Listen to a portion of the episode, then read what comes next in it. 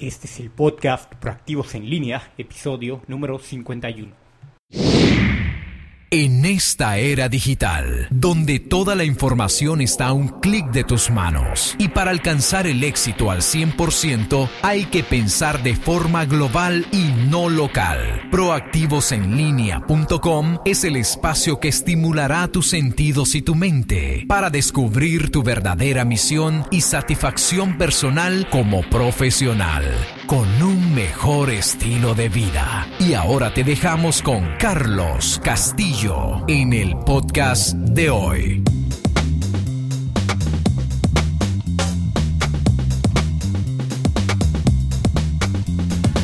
Hola proactivos en línea, bienvenidos al espacio para emprender tu éxito en la red y en este episodio queremos hablar del miedo a autopromoverse.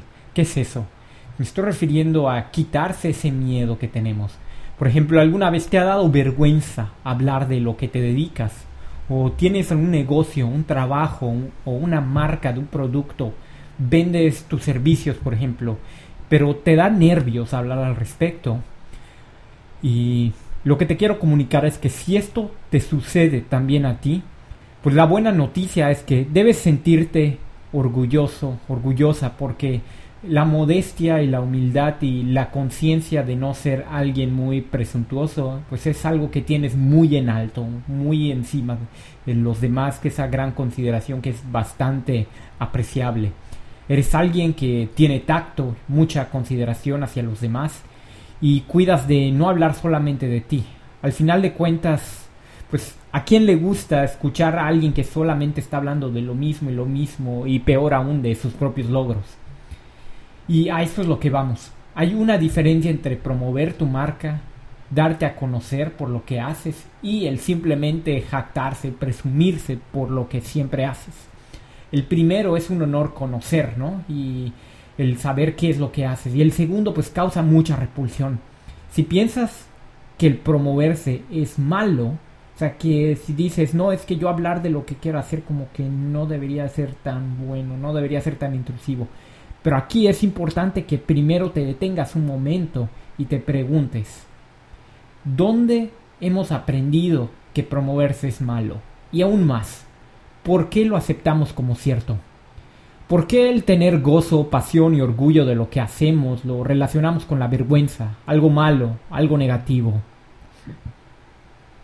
Si quieres ser alguien que éticamente toma el valor y quiere no solamente sobrevivir, sino triunfar en el mundo, dándote a conocer en lo que haces. Aquí te van tres consejos para empezar a ver la autopromoción como un favor que le haces al mundo, como un servicio público y no como algo egocéntrico, algo fastidioso, desagradable. Pues la primera es, enfócate en lo que puedes dar, no en lo que puedes obtener ni recibir.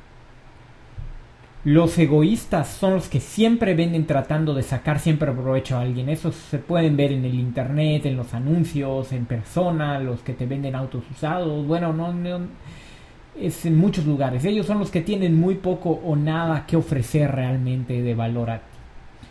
Pero si tienes un don o un conjunto de dones que te hacen único en el mundo, sobre todo cuando combinas cada uno de estos talentos a tu propia manera, eh, para darte un ejemplo, así me di cuenta que que yo pues con el poder de conocer idiomas, estudiar negocios, entrevistar empresarios, conocer millonarios que me han ayudado a tener una mentalidad completamente más allá de simplemente buscar ganancia a corto plazo y enfocarme a hacer algo a largo plazo, fue como me di la tarea de publicar mi primer libro en Amazon.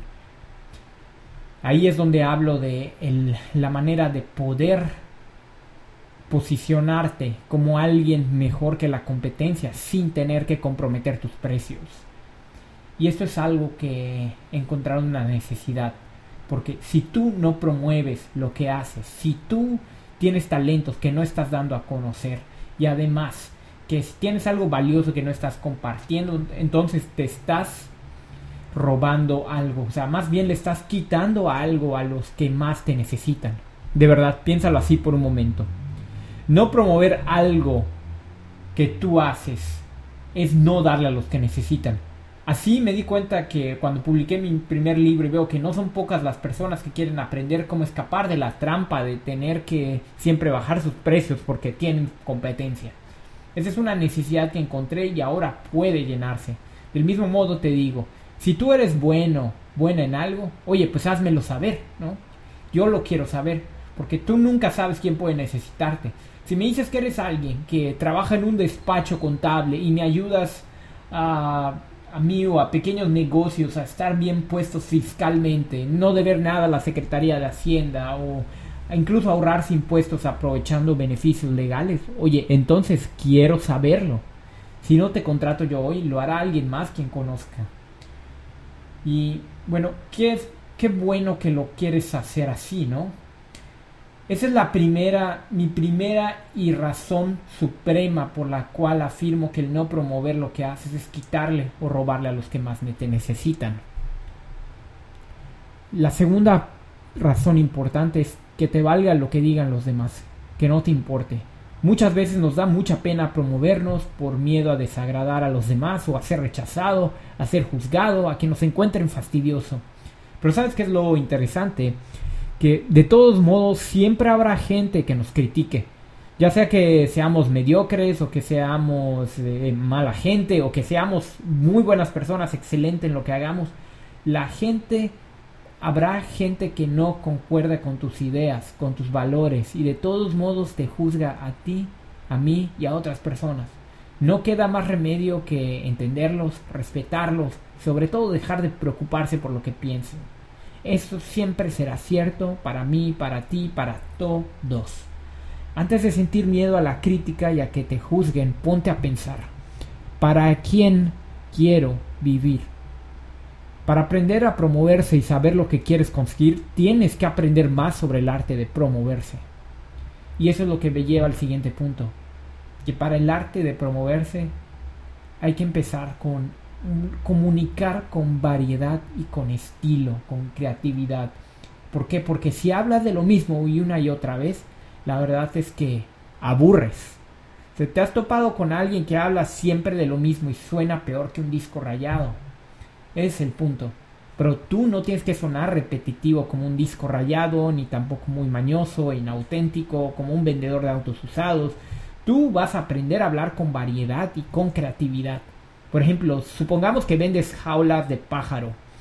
Si todo el tiempo hablas solamente de características de jaulas de pájaro con tus contactos y jaulas de pájaro y otros tipos de jaulas de pájaro, el tema se vuelve muy aburrido rápidamente. Pero en cambio, si le das variedad al tema y de repente hablas de cómo enseñarle a hablar a tu pájaro y después regalas una mini guía en PDF o una infografía, oye, eso lo hace mucho más atractivo para que luego conectes con el tipo de, jaulas que vendes. Eso es un tema interesante que luego lo, puedes enlazar con tu propio producto. Luego puedes hablar de otros temas diferentes relacionados y eso aumenta el interés. ¿Qué tal, eh?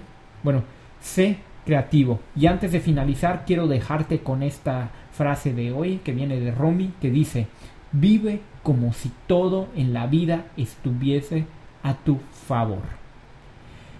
Gracias. Y antes de salir, pues quisiera pedirte que pases a las notas, el resumen del programa en proactivosenlinea.com diagonal 51. Te repito, proactivosenlinea.com diagonal 51. Y participa con la comunidad y responde la pregunta. ¿Qué miedo o preocupación te ha hecho pensar que no debes promoverte, en vez de ver la autopromoción como un servicio al público? Y la otra pregunta es, ¿qué idea tienes que recordar más? Porque házmelo saber, te veo en proactivosenlinea.com, diagonal 51. Sigue ese épico recorrido porque entre tú y yo cambiaremos el mundo de los negocios en la red.